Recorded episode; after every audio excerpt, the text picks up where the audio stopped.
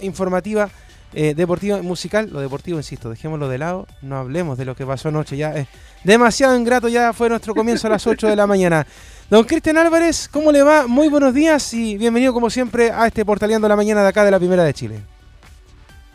Hola, muy buenos días, Leonardo. Eh, sí, dejemos de lado lo deportivo porque fue bastante complicado lo de ayer, pero ojalá nos repongamos pronto para poder clasificar al Mundial de Qatar. Y bueno, seguimos en nuestras entrevistas eh, con candidatos al Senado por la región metropolitana, porque eh, ahora nos vamos al Pacto de Dignidad, que tiene posibilidad de integrar el Congreso, este pacto de izquierda que ha rompido en los últimos años de la alianza del Frente Amplio del Partido Comunista, que ya ganó en la elección de constituyentes y ahora pretenden dar el paso hacia el Senado. Nos vamos con un candidato que ya ha tenido experiencia, pero usted lo ha visto en variados medios de comunicación comentando las contingencias de Chile el mundo a nombre de su pacto. Y está en terreno haciendo sus actividades de campaña en estas últimas horas que quedan para eh, estas actividades que están permitidas. Estamos con Sebastián de Polo, candidato de Revolución Democrática, quien pretende llegar a la Cámara Alta. Así que te saludamos desde acá, Sebastián, por lo menos esta plataforma Zoom, pero estás conectado junto a nosotros. Muy buenos días por comenzar nuevamente con Radio Portales. Hola Cristian, ¿cómo están? Bienvenidos y muchas gracias por la invitación. Eh, estamos justo acá en el Museo de Bellas Artes. Vamos hoy día a hacer el lanzamiento del programa de cultura de la Prodignidad de Gabriel Boric. Eh, así que estamos muy contentos de estas últimas horas de campaña, con mucho despliegue, mucha conversación con los vecinos y las vecinas y con harta esperanza para el domingo. Y precisamente al respecto, ¿cómo ha sido esta campaña electoral, puesto que tú ya tenías la experiencia previa de, la candidatura a gobernador regional, pero ahora esta campaña del Senado, donde supongo que has tenido que recorrer nuevamente las comunas de, la principal región del país. Sí, son 52 comunas, eh, nosotros ya conocemos el terreno, eh, pero igual esta campaña es, distinta. Para nosotros partió tarde, no sé si recuerdan, pero tuvimos este inconveniente con el CERVEL, que el CERVEL en el fondo en los hechos nos robó un mes de campaña con los problemas de inscripción, que finalmente la justicia electoral eh, ordenó al CERVEL inscribirnos a todos y a todas las candidaturas, tanto en la región metropolitana como en el resto de Chile. Eh, bueno, ese traspié inicial lo pudimos eh, dar vuelta, por así decir, con mucho, con mucho trabajo voluntario, con mucho visita a, distintas, a distintas comunas, eh, haciendo un, esfuerzo de despliegue en equipo, junto a mi compañera de lista, Rocío Donoso, pero también junto a todos los candidatos y candidatas de, de Dignidad al Parlamento y a los consejos, al Consejo Regional. Entonces, la, si bien la complejidad de la, de la región es muy grande por su tamaño, por su diferencia, por sus desigualdades, eh, hemos logrado visitar más de 30 comunas eh, y nos queda todavía un par más eh, para estas horas finales de, campaña. Ha sido una campaña bien intensa, bien, bien, bien conversada en terreno. la gente está con mucha, con mucha mm, incertidumbre todavía. Ayer yo me he encontrado con esto del voto, de que, del voto incierto. Entonces, la gente agradece mucho cuando uno le entrega más información, cuando uno clarifica ciertos puntos, cuando uno pone las propuestas de, transformaciones que tenemos en la prueba de dignidad junto a Gabriel eh, y que están haciendo sentido a, mucha gente, particularmente a la gente más joven. Entonces yo creo que mm, el resultado del domingo eh, va a terminar siendo una, una, eh, es una apuesta, digamos, por dos tipos de proyectos muy distintos. Un proyecto que es, o dos emociones que están atrás de ese proyecto. Un proyecto que es la esperanza de transformaciones, que representa Gabriel, y otro proyecto que representa un retroceso eh, antidemocrático, a mi juicio, que representa la candidatura de Cast, eh, que si le hacemos crédito a, las encuestas o a las últimas como ideas de opinión, eh, son las candidaturas que pasarían a la segunda vuelta. Entonces, creo que de aquí al domingo todavía se juega, se juega mucho, conversar con las personas, conversar con la ciudadanía, y que entiendan de que lo que estamos jugando en, el domingo es si, si salimos de la crisis que se gatilló en Chile, eh, que viene por mucho tiempo larvada, pero que se gatilló fuertemente en el estallido social, con un proyecto de transformaciones como el de Prodignidad, o si eh, retrocedemos a una agenda conservadora eh, a la parte más oscura del pilochetismo. y yo creo que, finalmente esa es la decisión, la decisión que tiene que tomar la ciudadanía este domingo. la campaña que hiciste para ser gobernador regional, por lo menos la precandidatura en que competiste, te ha servido también para que la gente te reconozca más y además ¿No tenido ningún problema, por ejemplo, de funa, de emplazamiento innecesario por parte de algunas personas? No, para nada. Nosotros hemos tenido una campaña súper amable con la ciudadanía, incluso que haya gente que no está disponible a votar por nosotros, entiende de que, de que hay un ánimo cívico, hay un ánimo democrático, eh, son ideas de transformación que, que, la gente, que mucha gente mucha ciudadanía demanda, así que no hemos tenido ningún incidente negativo en, en el despliegue del terreno. En distintas comunas, en Peñarolén, estuvimos en La estuvimos ayer en San Bernardo, un rato más nos vamos a Puente Alto, y también hemos estado en, otras, en, zonas rurales, estuvimos en Tiltil, estuvimos en Lampa, en Maipú, en Quilicura. Yo creo que la gente, el, como, como hay, hay, cierta, hay cierta parte de la población que no tiene decidido su voto, se acerca a, informarse. Eh, obviamente no es todo, pero, pero es una gran parte de la, población que, quiere escuchar eh, de qué se trata eh, los, programas de, los programas de gobierno, de qué se tratan los programas parlamentarios y quiénes son las personas que, que, los van a empujar. Lo que yo he visto harto en la calle es una demanda por renovación también de los cuadros políticos en las dirigencias. Entonces, la gente me pregunta a mí, yo tengo 45 años, pero la gente me pregunta, me dice, ¿y usted tan joven va al Senado? O sea, la imagen la imagen que, que, hay es que en el Senado hay unos señorones, digamos, de eterno, entonces como que se sorprenden un poco de que gente un poco más joven eh, esté disponible a, a, representarlo. Y eso es bien recibido, bien recibido eh, por gente de distintas edades, no solamente los jóvenes, también por gente mayor que dice, no, si estos viejos ya no la hicieron, digamos, ¿no? Eh, entonces, y, y, con mucha demanda bien sentida. Yo creo que el proceso político estos últimos meses eh, ha puesto el foco en el Senado como un espacio conservador, un espacio que no da respuesta. Eh, la gente nos lo dice por el cuarto retiro, ayer lo decía por la Constitución Constitucional. Es decir, el Senado se ha transformado en un, en un freno a las transformaciones y a los cambios. Y nosotros queremos como sacarle ese freno y que sea una, una corporación que cumpliendo la Constitución, que cumpliendo la, la legislación, eh, esté a favor de las grandes mayorías del país y no de las minorías poderosas que intentan frenar los cambios o, que intentan eh, no satisfacer las demandas ciudadanas. Leonardo. ¿Qué tal, Sebastián? Muy buenos días, gracias por conversar con nosotros. Le saluda Leonardo Mora acá en el estudio. Hola, Leo, ¿cómo estás? Muy bien, un gusto. Salvo el tema de la selección, como decíamos recién. Eh, Oye, qué mal partido. Oye, pero hablemos un minuto del partido. Por favor. Adelante. Por favor. O sea, yo, yo creo que eh, Bolivia había hecho todo para, para eh, de hecho Bolivia sorprendió ante Uruguay, eh, nos dejaba una posición muy expectante y el equipo chileno no, no, pudo, no pudo aprovecharla. Yo creo que, hay algo ahí que todavía veríamos una muy buena racha, pero, pero faltó. Yo creo que la expulsión de, del rey Arturo fue, fue clave, porque no es lo mismo perder a un jugador tan importante como él en los minutos iniciales, y de ahí no se pudo recuperar. Eh, pese, a que, pese que Chile no jugó mal, eh, estando en, diferencia de, número, el resultado no se dio nomás, porque, porque efectivamente es muy difícil eh, equiparar la cancha con un jugador menos. Justamente, y, llevándolo. Ese fue mi comentario futbolístico. ese fue mi comentario futbolístico. Qué, bueno escucharlo. Me, acordé cuando hablamos hace algunas semanas en las elecciones municipales con Tomás Bodanovich, que también ahí empezamos a hablar un poco de fútbol entre medio de la conversación política, porque van un poco de la mano. Muchas veces las, situaciones, errores no forzados y cosas que van pasando. Y a propósito de eso, un poco, eh, usted comentaba, Sebastián, acerca un poco de, la mirada de la gente, de, la, de, la, gente del distrito, de la gente en general del mundo político. Eso también, a pesar también, eh, contando que eh, usted decía que habían perdido un mes de campaña por el tema del CERVEL, ¿no les cierra muchas veces las puertas cuando ustedes quieren hacer algo nuevo en la política?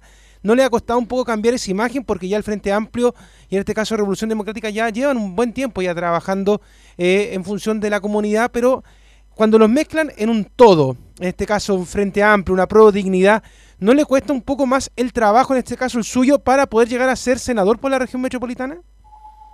Sí, la gente tiene una, una, una desconfianza con la política y yo eso lo, lo, legitimo, o sea, es razonable porque la gente tiene desconfianza con la política porque eh, han pasado dos cosas estos últimos años. La Revolución Democrática tiene 10 años ya, cumple ahora, en enero cumplimos 10 años como, proyecto político.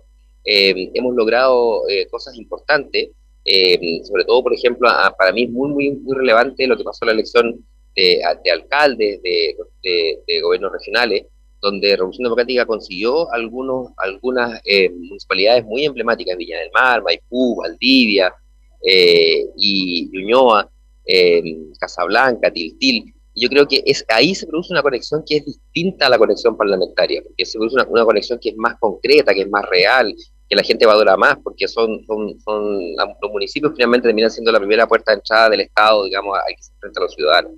Eh, pero, pero, y yo reconociendo que existe esa desconfianza con la política, la gente igual valora de que, de que, hayamos, de que hayamos proyectos nuevos, de que hayamos proyectos transformadores y que esos proyectos eh, intenten, intenten cambiar las cosas. Eh, la gente nos dice, bueno, pero usted, ustedes van a volver, no sé, cuando uno está en la feria, ¿no? Te dice, eh, así como ustedes son de los que vuelven o, de los que vienen solo para las elecciones. Y nosotros le decimos, no, nosotros estamos siempre aquí. Eh, ya tenemos, por ejemplo, mucha, muchos, muchos concejales, concejalas, distintas comunas de Santiago, eh, que ellos te dicen, no, yo soy de acá y yo trabajo con... Entonces, cuando la gente ya ve eso, nos ha pasado con juntas de vecinos, con, juntas, con, con comités de seguridad, con, con, gente que, que, mira con distancia la política, pero cuando nos ve trabajando en terreno dice, parece que estos cabros lo están haciendo de manera diferente. Y eso para mí me da esperanza, me da esperanza. Ahora, obviamente mucha gente todavía tiene esta legítima, esta legítima desconfianza con que la política finalmente, o los políticos terminan sirviéndose a sus propios intereses o a intereses, no sé, de, otros poderosos, el empresariado o, ciertos lobbies, y no los intereses de la ciudadanía. Entonces, creo que esa, esa conversación es una conversación que, que yo espero que la Convención Constitucional eh, después que tengamos una nueva constitución, como que recupere el vínculo sano entre la ciudadanía y la democracia. Eh, porque si no, efectivamente las democracias van, se van agotando y, hay que renovarlas cada cierto tiempo. Y esa renovación para mí, lo más importante va a ser lo que surja de la Convención Constitucional, porque ahí va a haber un nuevo como pacto político que tiene que estar acompañado con un gobierno de transformaciones que implemente eh, políticas públicas nuevas que vayan al fondo de aquellas cosas sobre todo de injusticia social, que están a la base de, la masividad del estallido. El, el, 2019 tuvimos un estallido y a mí me sorprende que la derecha como que, como que lo trata de, obviarlo, como si no hubiera una demanda por pensiones justa, como si no hubiera una demanda por mejor salud, como si no hubiera existido una demanda por educación eh, sin endeudamiento. Y, y, yo creo que esa eh, hay, que, hay que volver a decir, mira, necesitamos una política transformadora para que dé respuesta a eso, pero además para que la gente se sienta parte de la democracia de manera más cotidiana. Eh, porque si no, le dejamos la cancha libre al, autoritarismo, a, las soluciones fáciles, al simplismo, y esto no es fácil. Cambiar un país no es fácil y requiere que, que la gente esté apoyando a los gobiernos de transformación. Cuando uno mira otras democracias latinoamericanas y otros regímenes en distintas partes del mundo, se da cuenta de que sin la participación ciudadana, sin el apoyo de la gente, los cambios no se pueden producir. Entonces necesitamos como activar eso. Yo espero que la Convención Constitucional, y para eso quiero llegar al Senado también, para hacer un, un, un, aporte a, a, las leyes, eh, porque después del plebiscito del próximo año, que va a ser en septiembre, va a haber que implementar muchas leyes para que la Constitución sea, sea realidad. ¿no? Entonces necesitamos un Senado que apoye la Convención Constitucional y no que obstaculice la Convención Constitucional y los acuerdos que de ahí, que de ahí surjan.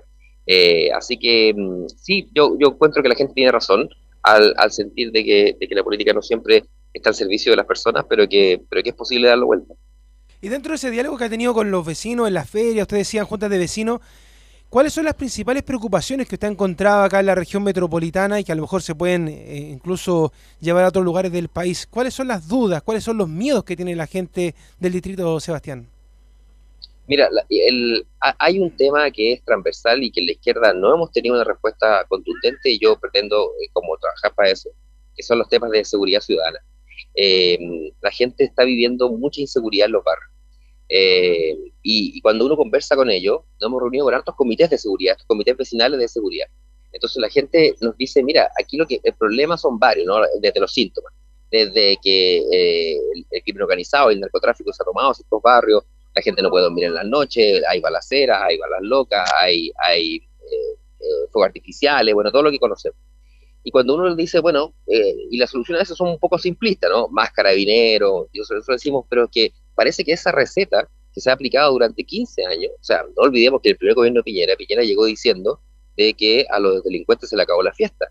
Y 15 años después, lo que tenemos es una mansa fiesta de los delincuentes, digamos, ¿no? Entonces, hay que repensar cómo hemos enfrentado los temas de, de, inseguridad, eh, los temas de la, porque, esto supone que los vecinos, o sea, mira, usted estaba en Cerro Navia, me dicen Cerro, entonces un vecino me decía, aquí inauguramos un parque hace muy poco tiempo, eh, el parque es precioso, eh, pero no lo podemos ocupar.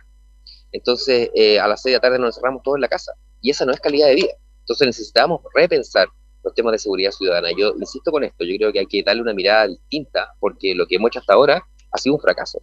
Y, es un fracaso del Estado, es un fracaso de los gobiernos que han estado, pero es un fracaso del Estado, porque eh, Chile no es un país eh, particularmente peligroso, pero la gente se siente muy insegura. Entonces creo que tenemos que ser capaces de activar la comunidad, de hacer más participación, de mejorar la infraestructura pública eh, y además de atacar el origen de, esta, de, esta, de esta inseguridad, que a mi juicio es el crimen organizado, que por muchos años en Chile dijimos, la gente, la autoridad decían que no existía, hoy día vemos que hay bandas internacionales operando en Chile. entonces, esto no se resuelve, como dice la derecha, con pura mano dura. ¿no? Esto se resuelve efectivamente con, con una mano inteligente y dura, digamos, pero sobre todo con una mano inteligente, porque, porque si yo no saco nada con detener o con procesar al microtraficante o al soldado, digamos, del, del, si es que no voy a la raíz de desde dónde esa, esa persona está siendo contratada, pagada, incentivada, eh, y eso yo creo que, que, supone un rediseño de todo el sistema penal, de las policías, eh, un refuerzo a la fiscalía, eh, hoy día los fiscales, haciendo en general un, trabajo importante, están sobrecargadísimos de, trabajo, muchas causas se archivan sin ninguna investigación. Entonces creo que hay que darle una mirada nueva, fresca, eh, distinta a los temas de seguridad, que son los temas que más le importan a la gente. Eh, al respecto, ¿ese sería tu primer proyecto legal que presentarías en caso de ser elegido o también lo harías con otro tema al respecto?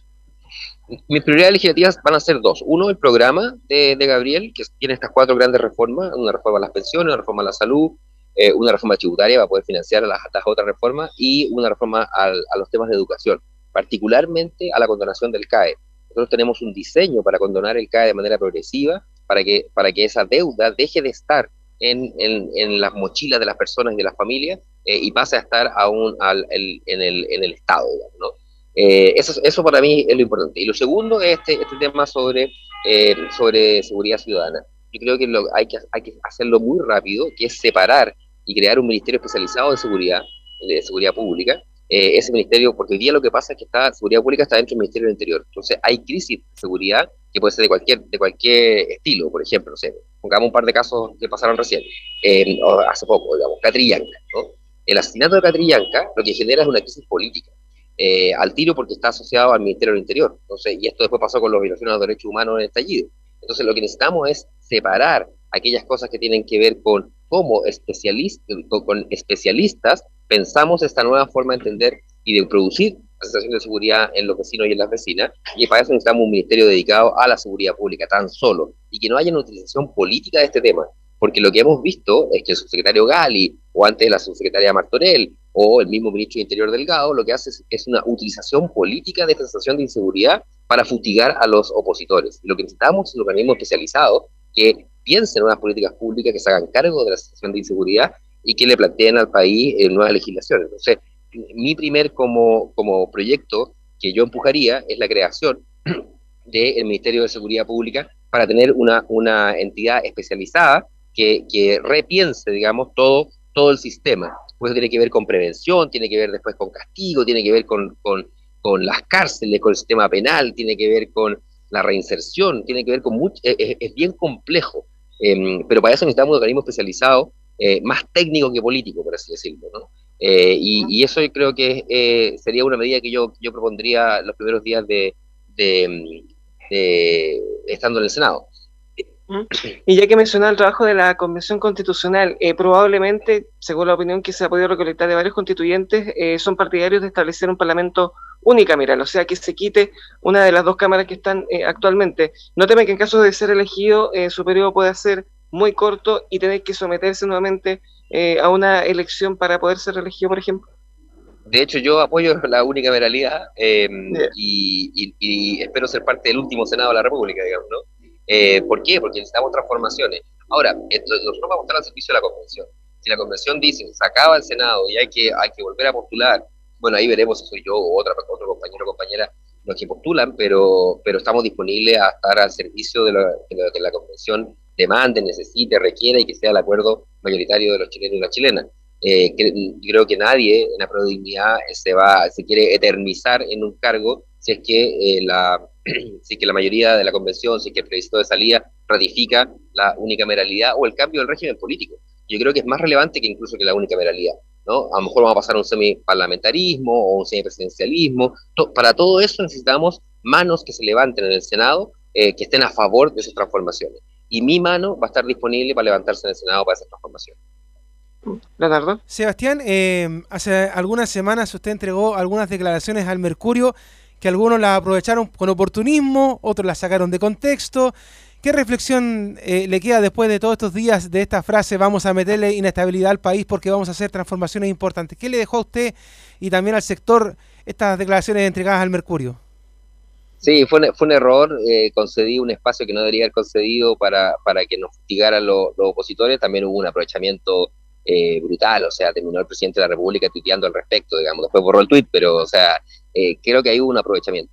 Pero, pero el sentido más profundo lo que quiere decir es que necesitamos esas transformaciones, y esas transformaciones hay que pensarlas bien, tienen que ser apoyadas por mucha gente. Eh, Gabriel lo ha dicho muchas veces, nosotros eh, estamos disponibles a, pensar en la gradualidad de la implementación, en pensar en, los matices de, cómo estas cosas pasan, pero no, no en ceder en la urgencia de que estas cosas ocurran. En Chile no hay derechos sociales garantizados y es lo que la gente está demandando para tener una vida tranquila una vida tranquila en el sentido largo, ¿no? Una vida donde, donde la tranquilidad esté en llegar a fin de mes, esté no como hoy día, en la inseguridad de no llegar a fin de mes, en la inseguridad de enfermarse, en la inseguridad de los precios de las casas. Entonces, nosotros necesitamos producir un piso mínimo de dignidad, un piso mínimo de seguridad, de estabilidad en las familias que requieren transformaciones profundas. Y esas transformaciones profundas van a ser, eh, eh, yo creo que van a ser combatidas por los actuales poderosos, y eso va a generar efectivamente alguna complicación, pero necesitamos dialogar con todo el mundo para poder producir.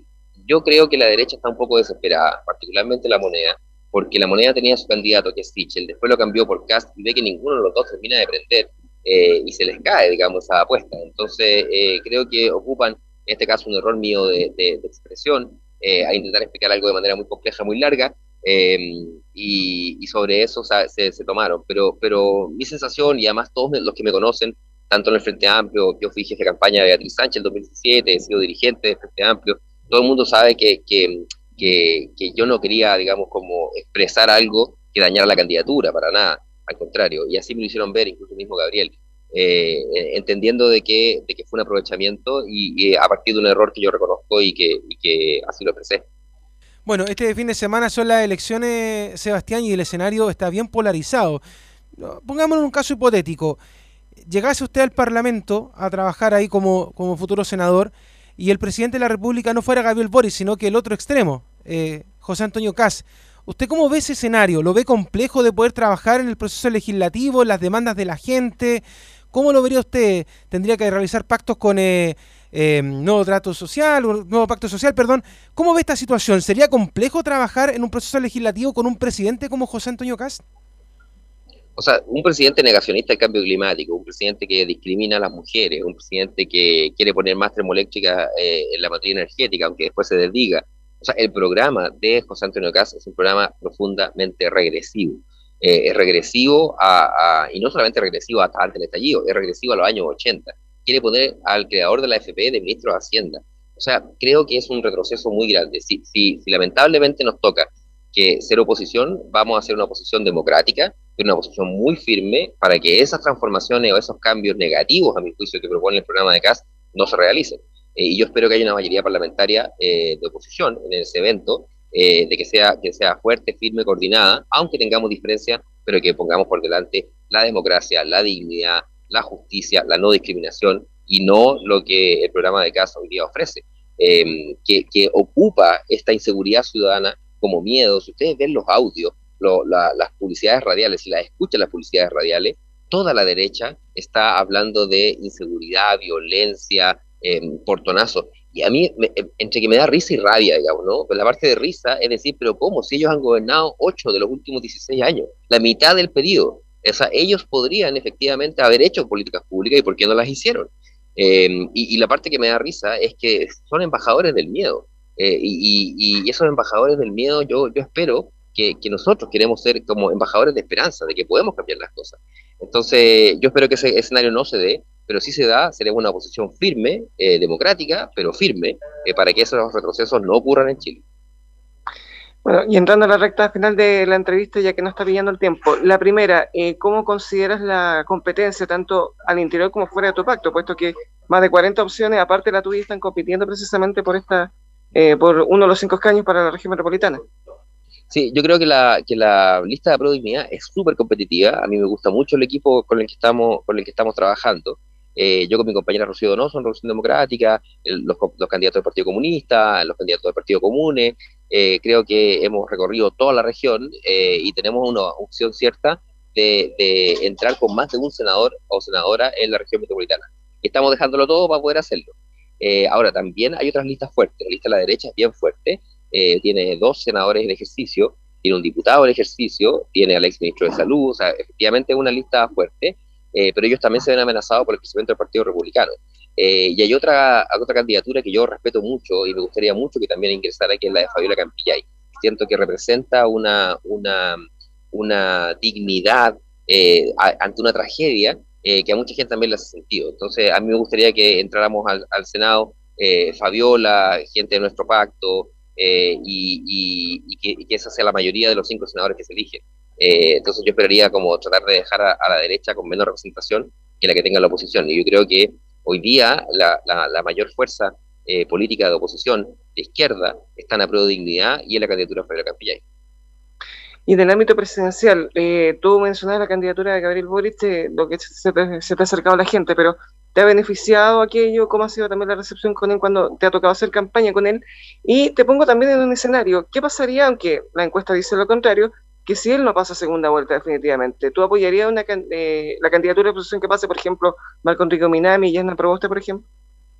O sea, yo creo que en, segunda vuelta, sea quien sea que pase, yo espero que seamos nosotros los que pasemos segunda vuelta, hay que iniciar un diálogo amplio de los demócratas. Eh, yo creo que si esto es contra José Antonio Cast, esto vuelve a ser dictadura de democracia. Eh, y lo, yo como dirigente político, o sea, yo soy secretario general de Revolución Democrática, eh, tenemos que estar disponibles a hacer todas esas conversaciones con todos los que sean necesarios y fijar cuáles son los términos de, tanto programático eh, como los términos políticos. Eh, nosotros no tenemos intención, en el caso que nosotros no, no, no pasemos a segunda vuelta, de ser parte de cualquier gobierno. Nosotros lo que queremos es que, que Chile cambie. Y, y, y, esos cambios se pueden defender del Congreso o se pueden defender con distintas formas, distintas formas de organización, digamos. O sea, yo, yo lo que espero es que todo lo, lo que hoy día es oposición al gobierno de Piñera se una en segunda vuelta para que efectivamente la derecha no siga gobernando este país. Le ha dado un muy mal gobierno a este país y en su versión extrema eh, creo que es un, potencial, eh, potencial daño a la democracia eh, y que no deberíamos ser capaces, o sea, no deberíamos dejarlo pasar. Entonces creo que todos los dirigentes políticos tienen que estar disponibles a tener todas las conversaciones que sean necesarias para que eso no ocurra.